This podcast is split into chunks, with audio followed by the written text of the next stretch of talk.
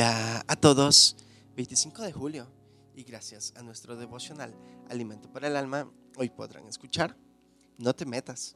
Lecturas sugeridas, Proverbios capítulo 19, verso 3.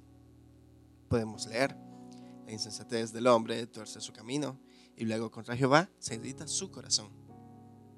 En nuestras sociedades modernas, lamentablemente, convivimos con la ideología del no te metas. No te metas para defender a alguien que está siendo atacado no te metas si ves que alguien está siendo atacado. No te metas si ves a alguien robando. No te metas si ves a alguien que necesita ayuda. No te metas. A menudo los padres también escuchan a sus hijos gritarles, no te metas en mi vida, cuando intentan aconsejar o corregir una conducta inadecuada.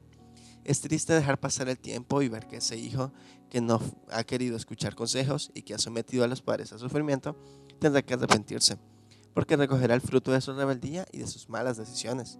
Quizás llorará por su negligencia y ciertamente sus padres sufrirán nuevamente por él y con él.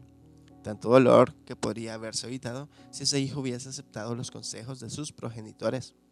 Dios, como Padre amoroso, nos da los mejores consejos, nos enseña la senda por donde debemos andar y también advierte sobre aquellas que no nos convienen.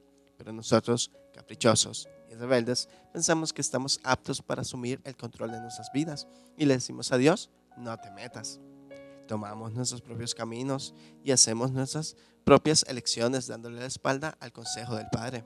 Más tarde o más temprano, a causa de las malas decisiones, cosechamos los frutos de nuestra negligencia, tristeza, desilusión, frustración, desesperanza. ¿Sería justo atribuirle entonces la responsabilidad a Dios? ¿Podríamos culparle a Él por nuestras propias decisiones? Si prescindimos de su guía y no permitimos que se metiera en nuestras vidas, asumamos las consecuencias de esa independencia. Devocional escrito por Nancy Rodríguez Antivero, en Uruguay. No, no te quejes con Dios si despreciaste su consejo. Muchas gracias por escuchar.